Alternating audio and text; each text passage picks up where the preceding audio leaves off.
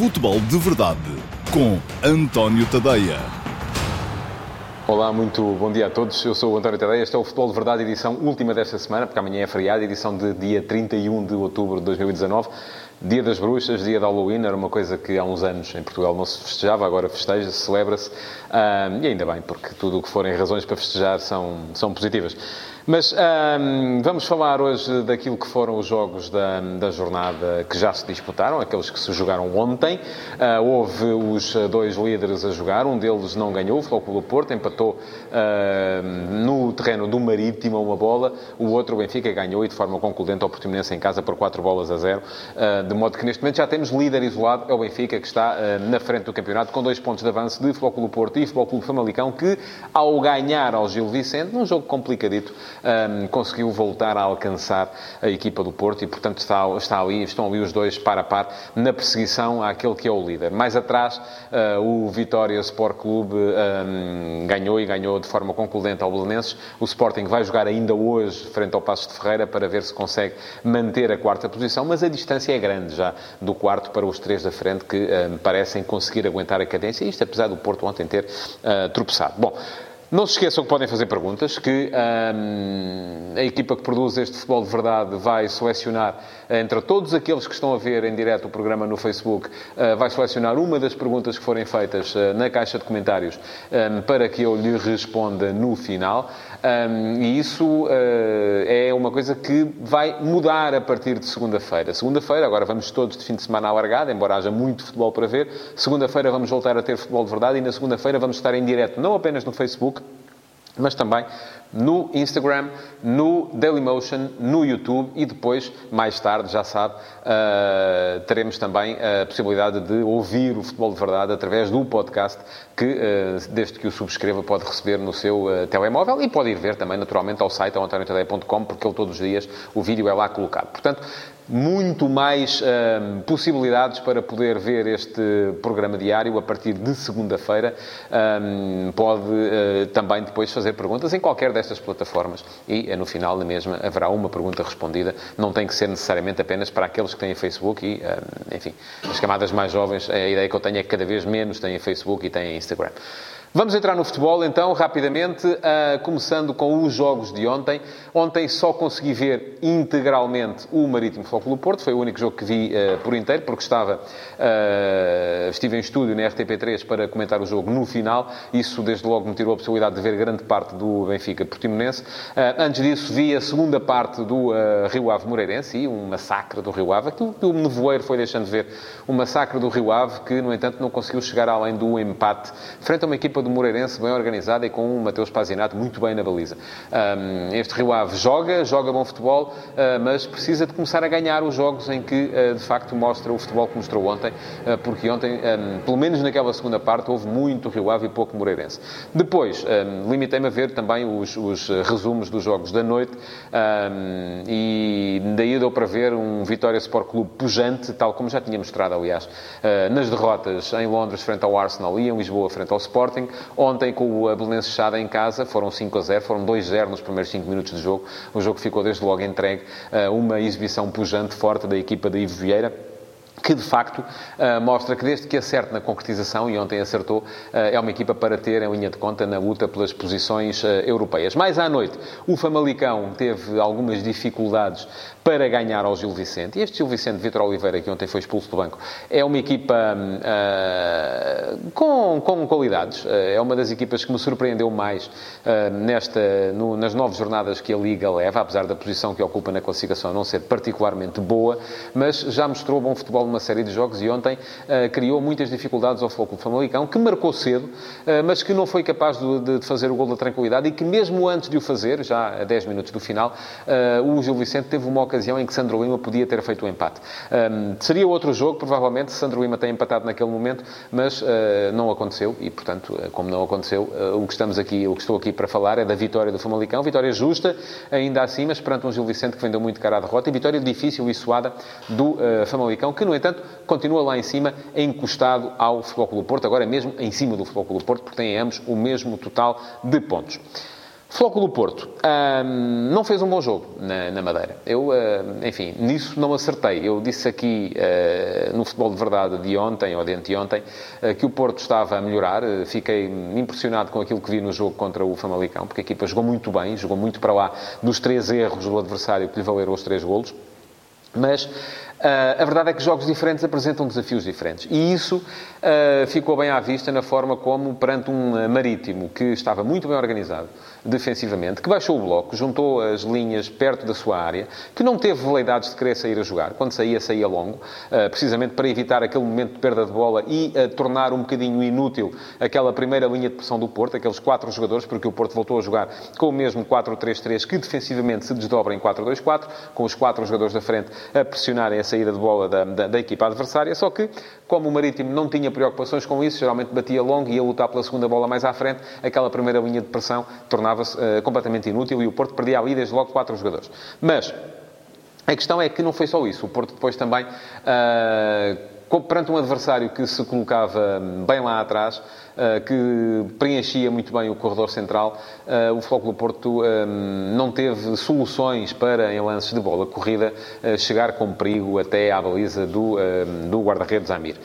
Um, houve situações perigosas, é verdade, foram quase todas elas através de pontapés de canto, de livros laterais, uh, porque era aí que a equipa do Porto era capaz de meter a bola na área com mais alguma qualidade, mas, regra geral, aquilo que se via era um Porto com alguma dificuldade para meter um, a bola na área com qualidade, e aí houve quem se tenha lembrado, seguramente, por exemplo, do Alex Teles, que estava no banco e que, um, quando entrou perto do final, foi ele que bateu o canto, uh, em que, num lance ali um bocadinho às três tabelas de carambola, uh, o uh, Flóculo Porto acabou por marcar o empate. O Pepe estava lá em cima no ar quando a bola lhe bateu na cabeça e uh, se dirigiu para a baliza do Marítimo. Eu acho que o empate, uh, ao fim e ao cabo, acaba por se justificar. O Porto, depois do gol, um, e marcou aos 85 minutos, depois do gol ainda teve ocasiões para, para fazer uh, um segundo gol, porque aí sim, já com muita gente na frente, com dois pontas de lança, estavam em campo ao mesmo tempo o Soares e o Zé Luís, estava o Corona, estava o Nakajima, enfim, estava o Otávio, portanto, muita gente de, de ataque.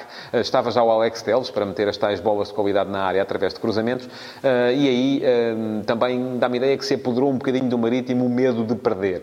Porque a equipa do Marítimo até aí tinha estado quase sempre bem organizada, à procura de um 4-4-2 em termos ofensivos, a baixar para um 4-1-4-1 defensivamente, porque uh, o Edgar Costa, que era extremo direito ou médio direito, geralmente fechava por dentro e quem vinha fechar o corredor direito era o japonês Maeda. Mas uh, a equipa do Marítimo, que até aí tinha estado sempre impecavelmente organizada, dá-me ideia que quando sofre o gol do empate uh, fica acometida daquela questão do medo de perder e agora o que é que vai acontecer. E então aquilo que se viu foi que o Porto, naqueles últimos 5 minutos, que foram 11 minutos uh, por causa dos descontos. Uh, o Porto, e descontos perfeitamente justificados, é bom que se diga, uh, e o Porto, nesse momento, um, quase que ganhava o jogo. Foi também um bocadinho por causa disso, provavelmente pela frustração do resultado, mas por ter estado muito perto de conseguir ganhar, que Sérgio Conceição apareceu na sala de imprensa um bocadinho fora dele próprio.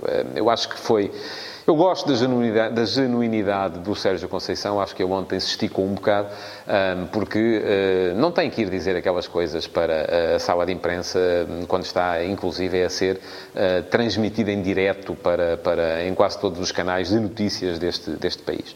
Um treinador chegar lá e dizer, e eu vou repetir aqui, que se está a cagar para as críticas que recebe, enfim, não tem que dizer assim, pelo menos. E aquilo, eu, vejo aquilo exatamente como um, o fruto da frustração do resultado, mas também o fruto de ter visto a equipa recuar em termos de produção e veremos se não há ali mais qualquer coisa, uh, porque uh, o facto de se ter começado a falar muito, e aí a culpa nem sei se será do do Porto ou se será do próprio Jesus, mas do regresso de Jesus uh, por via do Dragão também pode ter causado ali alguma moça naquilo que é a estabilidade emocional dos jogadores, do treinador, de toda a equipa do do Porto. Eu acho que Jesus, um, se o fez com essa ideia, se lançou este, este, esta questão com essa ideia, quando falou das saudades foi mesmo. É uma coisa a Jesus, é uma coisa que ele faz com, com regularidade quando se trata de renegociar contratos. Já fez isso em, em todo o lado por onde passou. Não creio que a ideia dele fosse atingir diretamente o Sérgio Conceição, até porque são amigos, uh, mas uh, a verdade é que as ondas de choque desse processo de renegociação do contrato de Jesus com o Flamengo acabaram por, uh, se calhar, também provocar ali alguma algum, algum desconforto, uh, alguma instabilidade emocional da equipa do Futebol Clube do Porto e no seu treinador em particular. Uh, acho que o Sérgio Conceição, se pensar mais a frio, e aliás, basta ver isto, uh, Sérgio Conceição na conferência de imprensa de antecipação do jogo, que é feita a frio, não é em cima dos acontecimentos, ele também disse, até me apetecia dizer aqui uma asneira, mas não vou dizer. e no final do jogo, a quente, Uh, claro que já não é bem na flash interview, é depois na, na, na conferência de imprensa, mas ainda à quente uh, saiu-lhe mesmo à asneira e, enfim, não o dignifica, uh, não é nada de que o futebol de facto precise. Bom, o Porto empatou, o Benfica, que hum, na segunda parte, quando, quando começou a segunda parte, já sabia que o Porto tinha empatado, também já estava a ganhar uh, com alguma tranquilidade. É verdade que teve um início de jogo complicado e eu do Benfica devo dizer que vi apenas uh, o resumo, uh, precisamente porque estava em estúdio a comentar o jogo do Porto, mas um, teve um início de jogo complicado. Há inclusive uma bela defesa de Vlaco Dimos com o resultado em 0-0. E se o Portimonense tem marcado, se calhar outro galo cantaria, o jogo seria diferente, mas mais uma vez volto a dizer, isso é o se e eu não posso comentar ses. Uh, aquilo que aconteceu foi que Vlaco Dimos defendeu e um, aquilo que aconteceu a seguir foi que num pontapé de canto uh, e depois num livro lateral o Benfica fez dois golos e não foi tanto por força da alteração que Bruno Lage fez. Uh, aqui eu acertei, e já disse no Futebol de Verdade, quem quiser ir lá ver está lá, está gravado, de anteontem e de ontem, que achava que quem ia jogar era Vinícius. Porquê? Porque Vinícius dava uma resposta diferente àquilo que são os problemas que uh, são apresentados ao Benfica neste momento. E uh, a verdade é que o jogo foi. O Benfica chegou ao 2-0 sem que Vinícius tivesse que dar essa resposta. E que depois, quando Vinícius é chamado a intervir, e ele fez dois golos, uh, já hoje escrevi sobre esse assunto. Uh, Vinícius tem uma um, média de golo por minuto, ou de minutos por golo, assim é que é, muito superior à média de Seferovic, mas cada um dá à equipa coisas diferentes. E aqui, mais uma vez, é preciso saber jogar com o desafio que cada jogo apresenta ao treinador. Ultimamente, os desafios têm, apresentado ao Benfica, eh, eh, que têm sido apresentados ao Benfica têm sido eh, um, precisar de um avançado que seja capaz de ser mais certeiro na finalização. E Vinícius é esse jogador. É melhor a finalizar do que é Seferovic. Tem sido também, um, tem sido também jogos em que o Benfica cruza mais do que o habitual. E ontem, por acaso, os dois primeiros golos saem de cruzamentos, saem de bolas paradas, uh, mas não foi o ponta de lança a marcar. Foi primeiro André Almeida com a intervenção de Gabriel e foi depois o Rubem Dias. Portanto, foram os homens das linhas mais atrasadas que apareceram lá para marcar. Uh, e, curiosamente, o Vinícius aparece a fazer dois golos em movimentos que são muito próprios de, uh, daquilo que Seferovic dá à equipa, que é a busca da profundidade. Um, também é bom, Vinícius, nesse particular particular. Uh, fez dois golos, dois lances, e já vi muita gente a dizer, aí está mais um se, se fosse Seferovic, se calhar a bola não tinha entrado. Enfim, também não dá para saber. É verdade que Seferovic tem um índice de aproveitamento inferior, não é, a definição dos lances não é um dos seus pontos fortes, mas agora perguntam vocês, então porquê é que não joga sempre o Vinícius, não é? Se ele é melhor a finalizar, se ainda por cima consegue fazer golos também em movimentos que são próprios do, do, do Seferovic, porquê é que não joga sempre ele? Ora bem, aí é que está a outra questão, é que Seferovic, em termos de um, comportamento defensivo, é mais forte do que Vinícius. E ontem, volto a dizer, não vi o jogo todo, com a atenção que ele mereceria com certeza, mas aquilo que vi, dos lances que vi, vi um Benfica um bocadinho mais uh, perdido em termos de transição defensiva. Uh, e isso uh, acaba por justificar-se também com o comportamento dos homens da frente. Vinícius e Chiquinho não dão à equipa, apesar da inclusão de Sérvio e de Jedson, que equilibram muito bem nos corredores laterais em termos defensivos, mas a questão é que Vinícius e Chiquinho não dão à equipa a mesma, o mesmo comportamento defensivo que uh, dá a dupla formada, por exemplo, por Seferovic e Raul de Tomás, que esse sim está cada vez mais longe uh, da, um, daquilo que veio para fazer, que era para ser a grande estrela do ataque do Benfica. Em suma, vitória justíssima do Benfica. A exibição, se calhar, não foi uh, tão avassaladora como os 4 a 0 uh, podem fazer prever, mas é uma vitória que permite ao Benfica ficar isolado no primeiro lugar e já se sabe que não há melhor sítio para se estar numa classificação de um campeonato, seja ele qual for. Portanto, o Benfica está lá em cima, vai ter mais um jogo em casa já no próximo fim de semana para poder consolidar, mas atenção, quem vem aí ao Rio Ave é uma equipa que, eu já disse no início deste futebol de verdade, joga belíssimo futebol e pode criar problemas à equipa do Benfica. Só uma nota final, porque vi que isso, em relação aos jogos de ontem, porque vi que isso foi uh, muito debatido, uh, que tem a ver com uh, as questões de arbitragem no jogo Marítimo Futebol do Porto. Não sei se o árbitro teria de dar os 15 minutos que, uh, meio a brincar, meio a sério, o Sérgio Conceição uh, falou, um, do tempo de, de desconto. Ah, mas sei que ele deu mais até inclusive do que os seis que tinha anunciado. Primeiro, e com toda a justificação, porque houve duas assistências a jogadores durante o período de compensação. sei também que aquilo que os adversários do Clube do Porto apontam, não têm razão, o golo de Pep é legalíssimo, não há ali nenhuma sombra de, de, de irregularidade. Primeiro porque Pep salta com o guarda-redes Amir, mas salta fora da área de pequena área e não o carrega, eles saltam lado ao lado. Se fosse na pequena área, era falta, não sendo na pequena área, Pepe já lá estava, é a Amir quem vai contra ele, portanto, não há falta nenhuma a assinalar. Depois há muita sorte, é verdade, a bola é cabeceada uh, por uh, Soares até para trás, vai bater em Pepe e vai em direção à baliza, e quando chega o Groli para atirar, eu tenho a sensação uh, que a bola já está para lá da linha do gol e, portanto, legalíssimo o gol de Pepe, sem sombra de irregularidade, o empate alcançado pela equipa do Futebol Clube do Porto no Estádio dos Barreiros. Vamos então passar às perguntas do dia, ou à pergunta do dia, e perguntam-me, olha, é um tema bastante interessante que me perguntou Pedro Carvalho, que me diz, fala-se, olá Pedro, muito bom dia, fala-se de uma fusão da Liga Holandesa e da Liga Belga, acha que devia haver uma fusão ibérica? Portanto, eu presumo que pergunta ao Pedro se eu acho que devia haver uma Liga Ibérica. Eu acho que para nós seria ótimo, para os espanhóis nem por isso. Uh, não vejo nada que os espanhóis pudessem ganhar com isso, um, vejo muito que as equipas portuguesas pudessem ganhar com isso. Isto tem a ver com uma questão muito simples, que é uma questão de mercado. Uh, até onde é que se chega. E o mercado vai definir tudo. O mercado define a receita. Um, não estou a falar necessariamente em termos de uh, venda de bilhetes, porque a maior parte dos clubes, ou os clubes de topo em Portugal, já têm os estádios um, muito bem compostos, não é por aí. Um, não era por vir cá um Real Madrid, um Futebol Barcelona, um Atlético de Madrid, uh, que, uh, enfim, haveria mais enchentes ou não. É, os estádios já estão particular ou, relativamente cheios em quase todos os jogos, mas é sobretudo por uma questão de mercado em termos de merchandising, porque eh, se a partir do momento em que estiverem a jogar no campeonato do Real Madrid ou do Barcelona, os clubes portugueses vão ter outra visibilidade em termos, sobretudo, internacionais. E é também por uma questão de mercado uh, televisivo, porque naturalmente os direitos televisivos de uma liga ibérica uh, seriam uh, muito mais bem pagos do que os direitos televisivos de uma liga portuguesa. Agora, se calhar não seriam assim tão mais bem pagos do que uma liga espanhola. Daí que eu diga que para os espanhóis a diferença não seria assim tão grande, não lhes daria a eles nada de extraordinário esta fusão que eu até admito que fosse boa para nós, mas para eles era um bocadinho igual ao litro. Aquilo que eu acho, e é por isso também que eu digo, que um, aquilo que Portugal devia fazer neste momento era bater-se uh, por ter uma palavra a dizer na criação daquilo que é inevitável e que virá em breve, que é a Liga Europeia.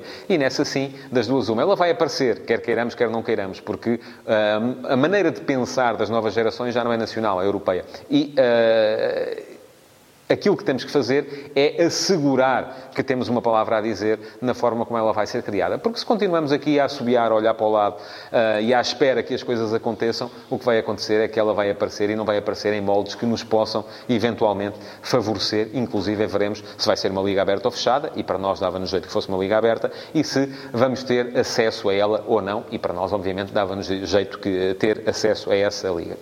Pronto, chegamos ao fim do Futebol de Verdade de hoje. Uh, muito obrigado por terem estado aí desse lado. Não se esqueçam de uh, reagir, de partilhar, de comentar, de pôr like no vídeo uh, e um, aquilo que tenho para vos dizer também, e de subscrever o podcast do Futebol de Verdade. e aquilo que tenho para vos dizer é que a partir de segunda-feira, então, já vamos estar em direto em mais plataformas e, portanto, não tem que ser necessariamente no Facebook. Podemos estar um bocadinho por todo o lado para poder assistir ao Futebol de Verdade. Muito obrigado por ter estado aí e até amanhã. Até segunda-feira, assim é que é. Futebol de Verdade, em direto de segunda a sexta-feira, às 12h30, no Facebook de António Tadeia.